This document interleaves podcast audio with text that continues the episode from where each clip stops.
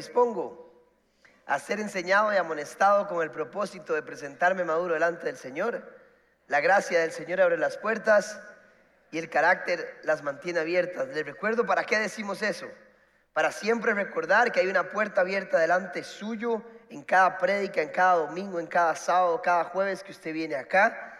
Sabemos que Dios tiene una puerta abierta, pero depende de su carácter, de su corazón y de la fe que tiene ahí mismo para creer que Dios, a pesar de cualquier cosa, el tema, la persona, tiene una puerta abierta para usted. ¿Cuántas creen en eso? Denle un aplauso fuerte al Señor porque sabemos que Él va a hacer grandes cosas hoy. Muy bien. Ahora sí, a lo que vinimos. Eh, la enseñanza del día de hoy le puse por nombre siempre humildes. Obviamente voy a hablar de la humildad porque quiero enfatizar la importancia que la humildad tiene en nuestra vida. Muchas veces se nos olvida, disculpen, el poder y el impacto que puede tener, el impacto positivo, lo que puede tener la humildad en nuestra vida. Al contrario, también quiero hablar del orgullo y de la soberbia, que es lo contrario, lo opuesto, es el antónimo de la humildad, y lo peligroso que es esto sobre nuestra vida.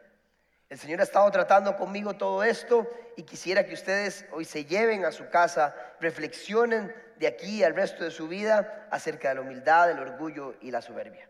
Así que vamos a empezar y voy a llevarlos por, por una enseñanza de tres puntos para que sea más ordenada. Si usted apunta, apunte. Vamos a tocar tres puntos para conversar acerca de esto. El primer punto es muy rápido y muy fácil y es lo que no es la humildad mitos y malas interpretaciones de la humildad.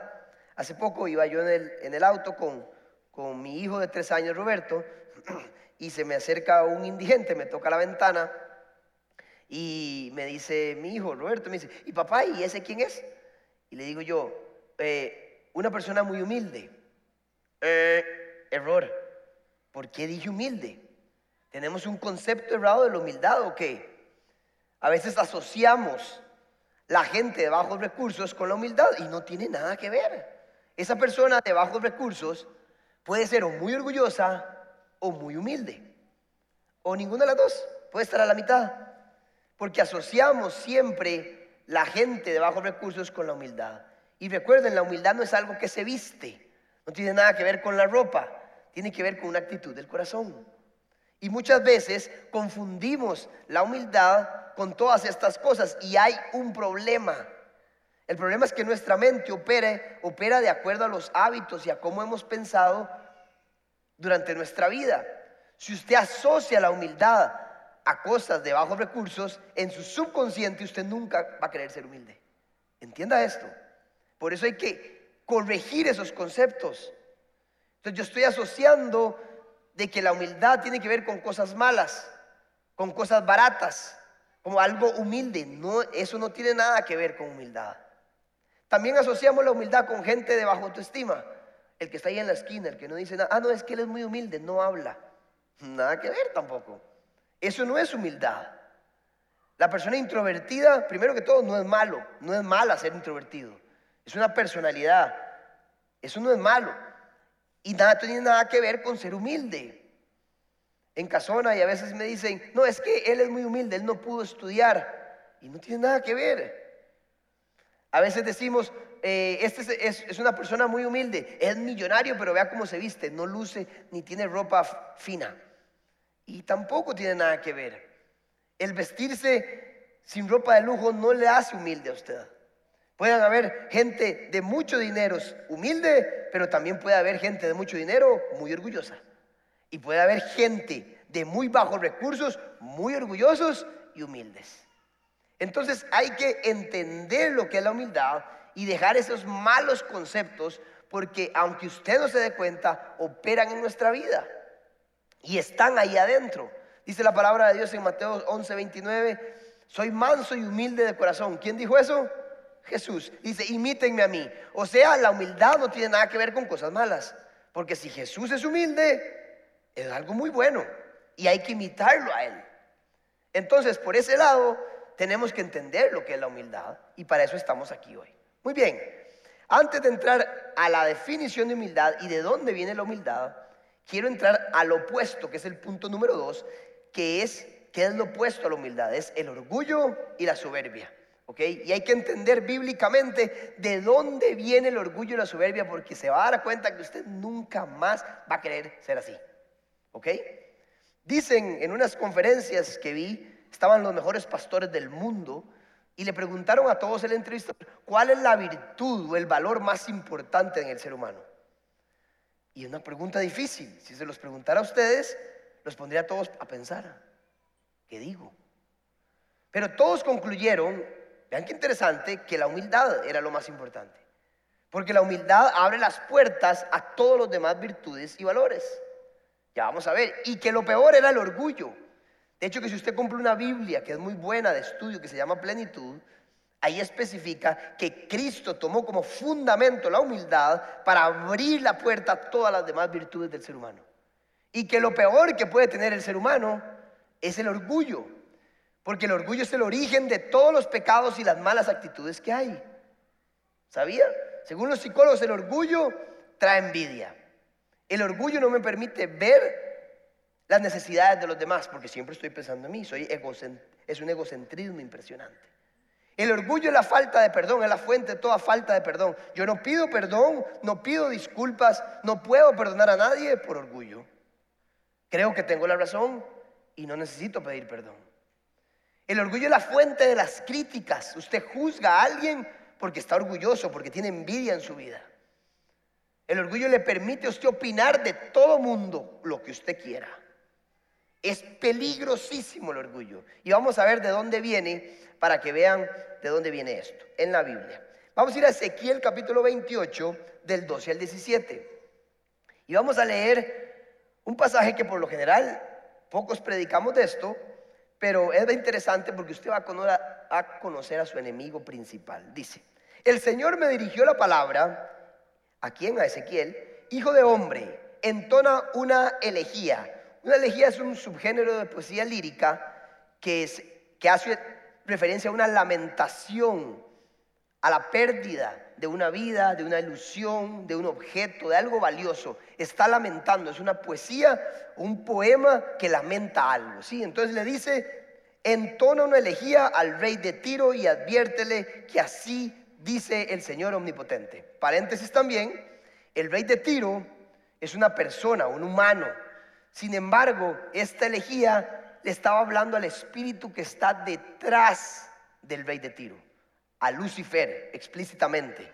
Lucifer. Esto es muy común en la palabra de Dios. No sé si se acuerdan cuando Jesús iba caminando y le dijo a Pedro, aléjate de mí, Satanás. No le estaba hablando a Pedro, le estaba hablando al espíritu que estaba en Pedro en ese momento. Obviamente ese Satanás no es Lucifer. Satanás significa el adversario estaba siendo un adversario para cumplir su propósito. Esto nada más para aclarar que no es que Lucifer se metió en Pedro y de repente dijo algo.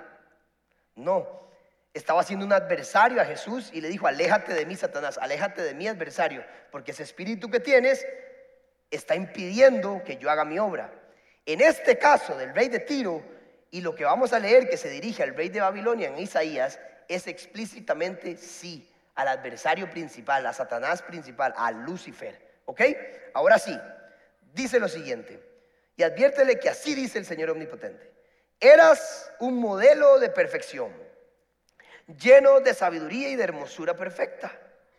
Estabas en Edén, en el jardín de Dios, adornado de toda clase de piedras preciosas. Ven que no era el rey de Tiro, estaba en Edén.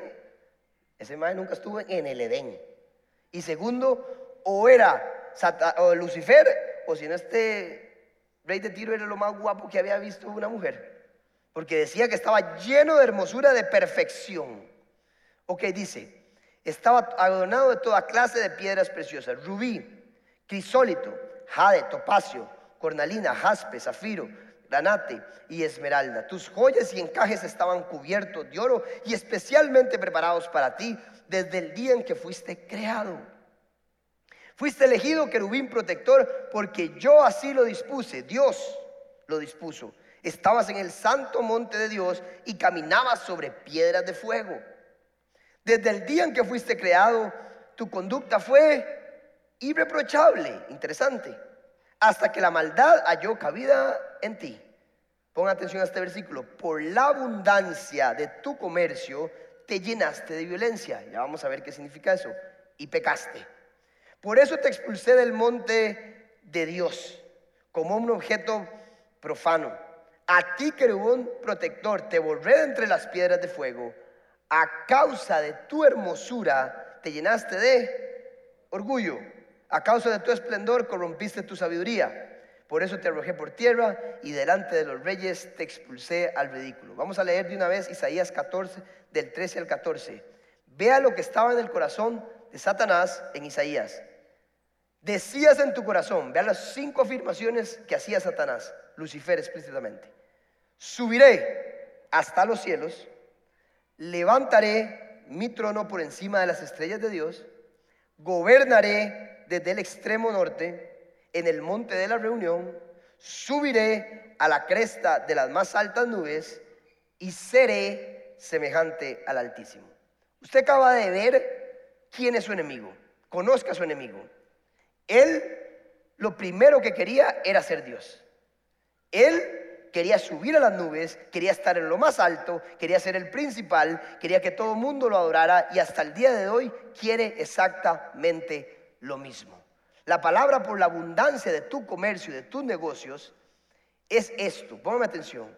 Cuando usted trabaja en una tienda de ropa, por ejemplo, usted me contrate a mí y me ponga en la caja a cobrar. Y de repente viene alguien a comprar la camisa y me dice, ¿cuánto es yo? 20 dólares. Él me da los 20 dólares. Yo le digo, gracias. Yo pongo 15 en la caja y me dejo 5.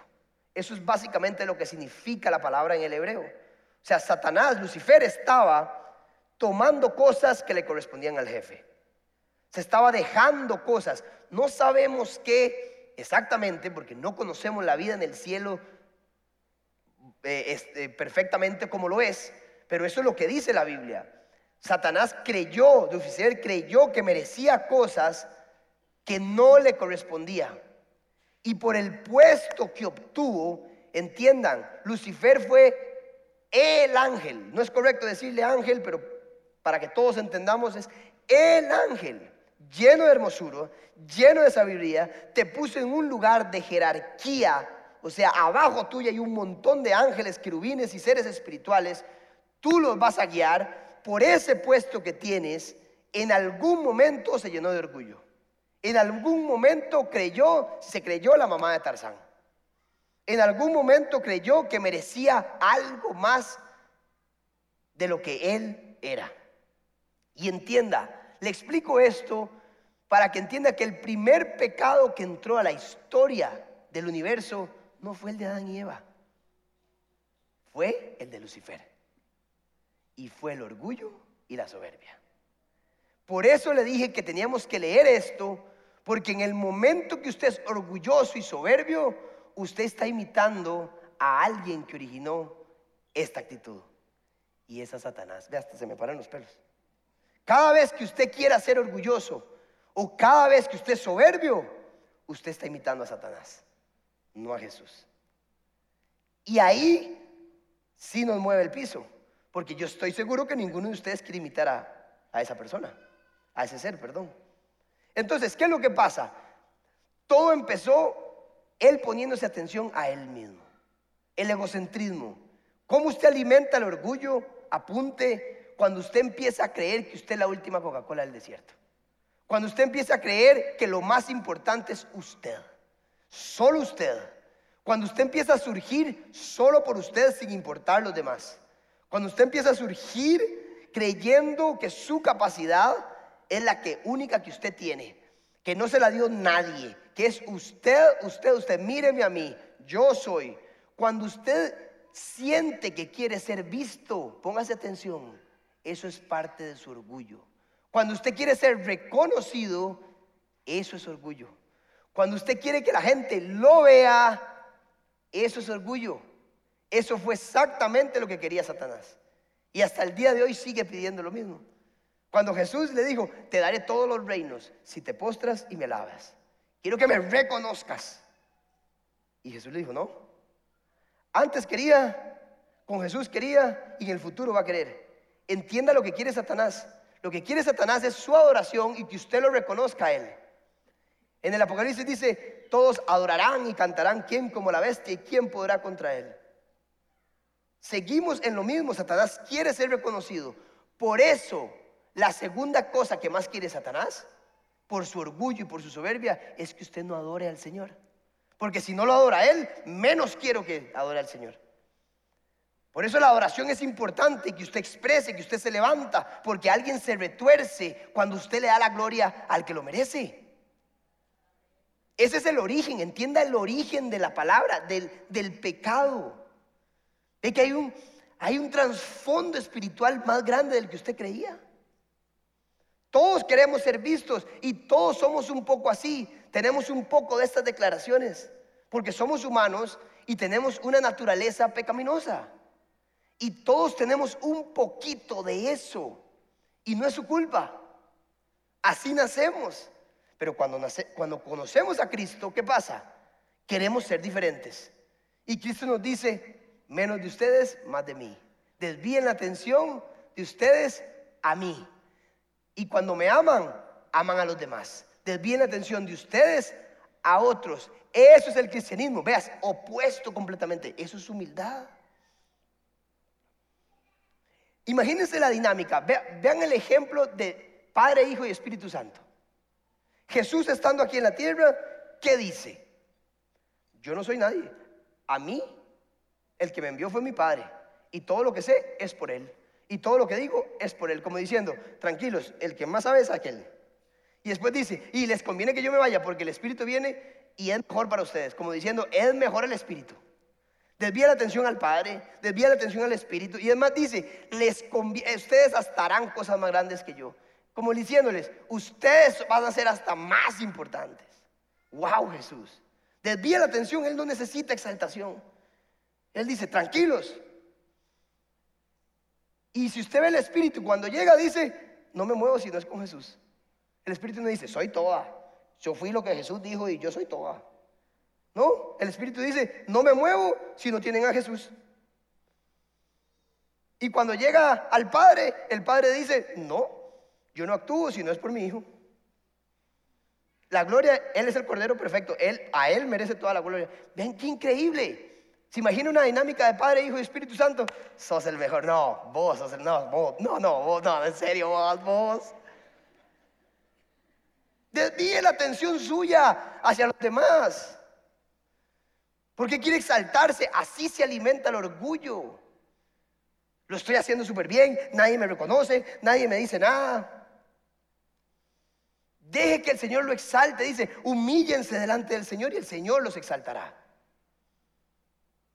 Hace poco, cuando estábamos, hace unos años que nuestro pastor Don Ale se enfermó, estaba enfermo y no le habían diagnosticado eh, la enfermedad, en los 12 días de ayuno él no, pudo orar, él siempre ora al final y él cierra. Y se quedó sentado ahí porque se sentía muy mal, estaba cabizbajo, se sentía, no se sentía bien. Y doña Flora fue la que hizo eh, todos los cierres y como dicen, se echó a lavar al hombro. Y entonces eh, al final siempre brincamos y hacemos una fiesta, los que han estado saben que es maravilloso. Y yo, eh, cuando estábamos brincando, los volví a ver y casi que quería decirles, vengan, súbanse. Pero, pero ¿quién soy yo para decirles si, si quieren subirse o no? Ellos son los únicos dos que no necesitan permiso para estar aquí arriba. Tienen el permiso del Señor y usted y yo pedimos permiso para estar aquí, pero ellos no. Al final terminamos y fui donde don Ale y le dije, y me cambió la vida lo que él me dijo. Vean qué interesante lo que dijo. Esas frases que cambian la vida. Y le dije, don Ale tenía muchas ganas de que se subiera, ¿por qué no se subió? Y me dijo, yo también tenía ganas y quería subirme. Pero la verdad es que yo no merecía estar allá arriba. Yo no hice absolutamente nada. La que merecía estar allá arriba era Flora. Y yo, pastor, qué corazón el suyo. ¿Para qué, quiero, ¿Para qué quiero subirme yo cuando yo no hice absolutamente nada? Aún soy el pastor, nadie va a decir nada. Aunque nadie lo hubiera pensado. Si él se hubiera subido, usted no dice nada. Pero él estaba pensando en su esposa, desvíe la atención de usted hacia su esposa y decía, ella es la que merece brincar. Y si alguien hay algún aplauso, que sea para ella. Honor a quien honor merece, respeto a quien respeto merece, dice, tributo a quien tributo merece, déselo a la gente, aun cuando usted sepa que usted es bueno. Desvíese la atención de usted mismo hacia otros. Eso es lo que hacía Jesús, el Espíritu, el Padre, y lo sigue haciendo. Los puestos importantes, cada vez que usted surja, sepa que tiene la puerta del orgullo aquí al frente. Entre más escale, el orgullo está todavía más cerquita. Porque eso le pasó a Satanás. Satanás, por su hermosura, por su puesto, pecó y cayó en orgullo. Cada vez que usted surja, a mí me dijeron, el Señor me lo dijo y lo tengo presente todavía y espero que nunca se me olvida. Me dijo, cuide su corazón, Andrés.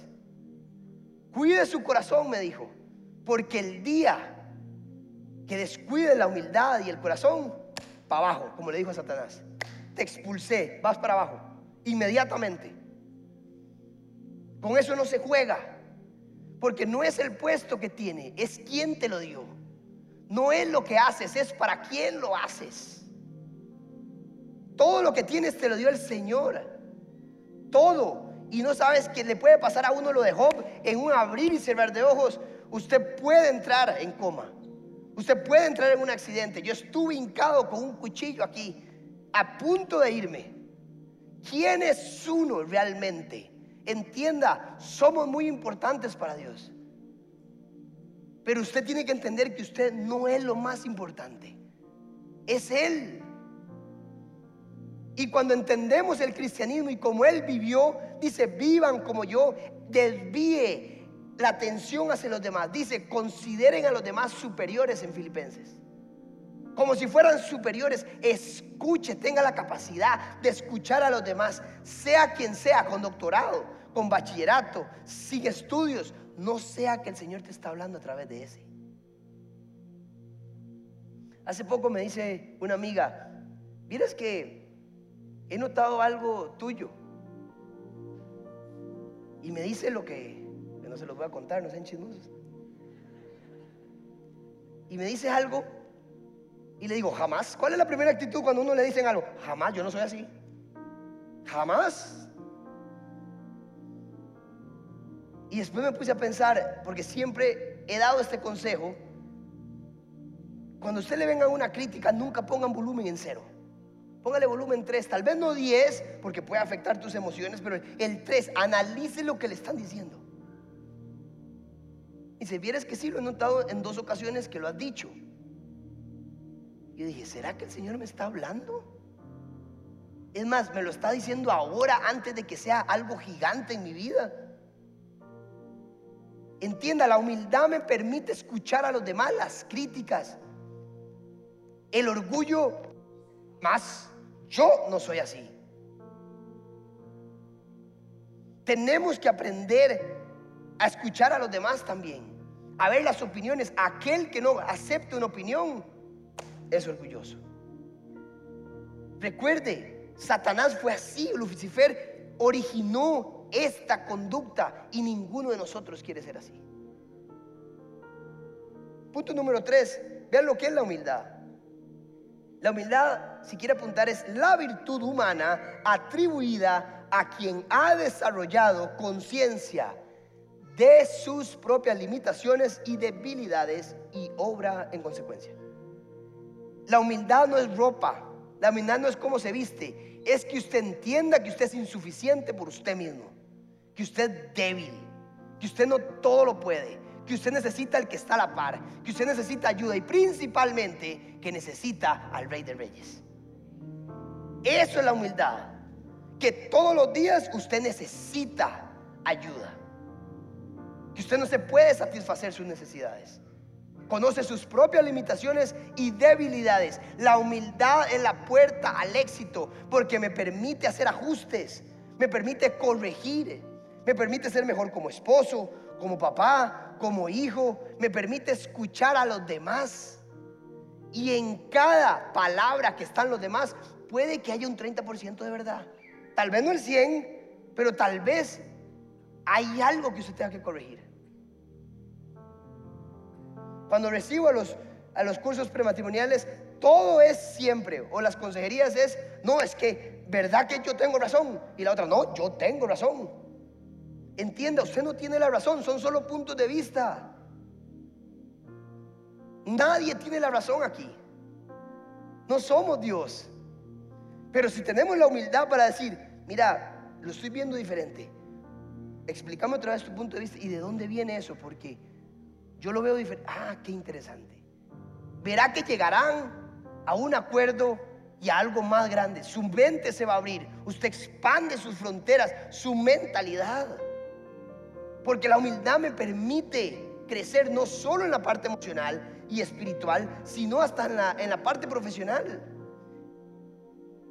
Escuche a su jefe. Escuche a los que están por encima suyos, que pueden ser muy duros y caen mal, pero en algo de razón pueden tener. Y haga los ajustes, sea más inteligente usted, sea más humilde que todos. Y humilde no es andar así. Levante su cabeza como Jesús. Camine, pero sea humilde para reconocer lo que usted es. Y le permitirá crecer. Y todos necesitamos un toque de humildad. ¿Por qué hay ateos en el mundo? Por orgullo, por el principal pecado que entró. Todos dicen, yo no necesito Dios. Y el orgullo lo hace su propio Dios. Lo peor para un orgulloso es aceptar que es orgulloso. Por eso el Señor dice, oiga esto, oiga esto. Salmo 138, 6. El Señor es excelso pero toma en cuenta a los humildes y mira de lejos a los orgullosos. ¿Sabe qué dice el Señor?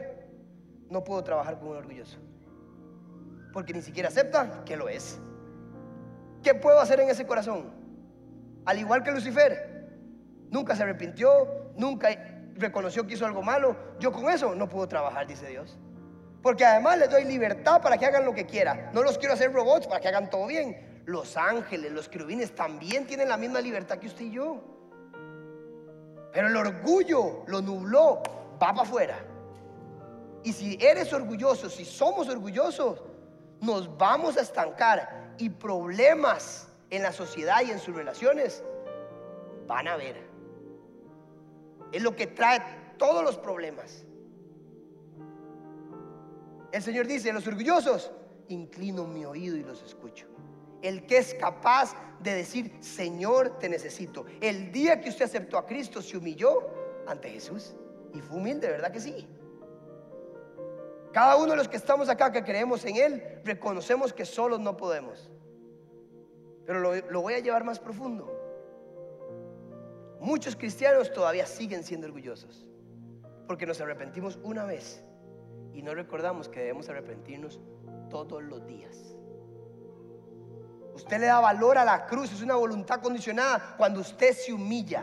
Por algo el tabernáculo, el primer paso antes de ingresar a la presencia, era el sacrificio. Dios puso el sacrificio que fue Jesús, pero su actitud tiene que seguir siendo la misma. Usted tiene que ir a la cruz y humillarse como lo hizo David. David era fornicario, asesino. Y dice, y David tenía el corazón conforme al mío decía el Señor. Pero ¿cómo es eso? ¿Sabe por qué? Porque el único deseo de David, aunque se equivocara, era humillarse y tratar de mejorar. Eso era el corazón de David. Señor, he pecado contra ti. Se equivocaba, iba delante de la presencia. He pecado contra ti. No quites de mí tu espíritu, por favor. Perdóname, de verdad, lo hice mal. Soy pecador, soy un tonto, soy no puedo yo con esto. Es muy fuerte para mí. Ayúdame. Si me tocas, seré limpio como la nieve, dice David. Si me tocas, dame un corazón limpio, Señor. Por favor, pon en mí un corazón conforme al tuyo, decía David. Solo quiero que tus decretos, que tus dichos sean mi vida, decía David. Eso es un corazón conforme al del Señor. Pero algunas veces somos cristianos sin arrepentirnos. Y se nos olvidó que para darle valor a la cruz, todos los días me tengo que arrepentir. Y el concepto que tenemos es, ya Dios me perdonó, de por sí nada más tengo que seguir siendo cristiano. Pero todos los días tenemos que, es lo primera parte de su oración, todas las mañanas. Señor, aquí estoy. No soy perfecto, te necesito. me arrepiento, me humillo ante ti, para que tú me mejores porque quiero ser más como tú. Eso es humildad en el cristianismo. Y esa humildad me va a permitir escuchar a mi esposa, escuchar a mi novio, escuchar a los demás, a mis amigos, escuchar a mis hijos, escuchar a los del trabajo, aunque usted crea que es mejor que ellos. Usted no lo es. Y es más sabio y le da más valor escucharlos a jugar de que no los escucha. Seamos siempre humildes. Siempre. Escucha este versículo, por favor. Ya para ir terminando.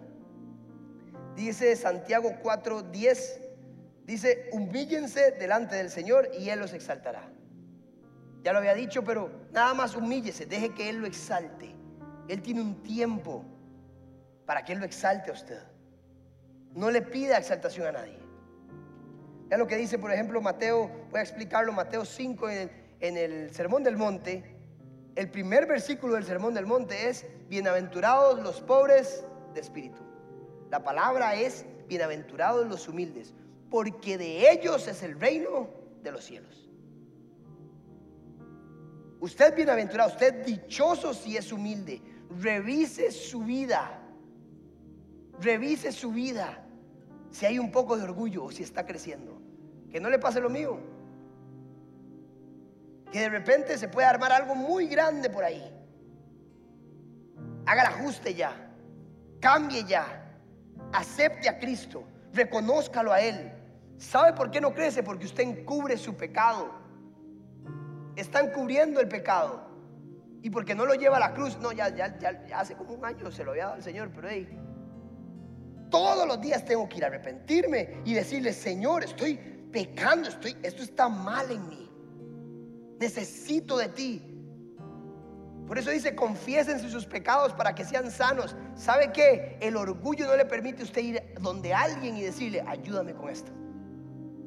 Que nadie se dé cuenta. No es para rendirle cuentas a alguien o a su líder espiritual, es para que esa persona, siendo humilde, tampoco lo juzgue usted. Y los dos crezcan para que sean sanos, confiésense. No es para rendir cuentas, vuelvo a decir. Es para que crezcan juntos.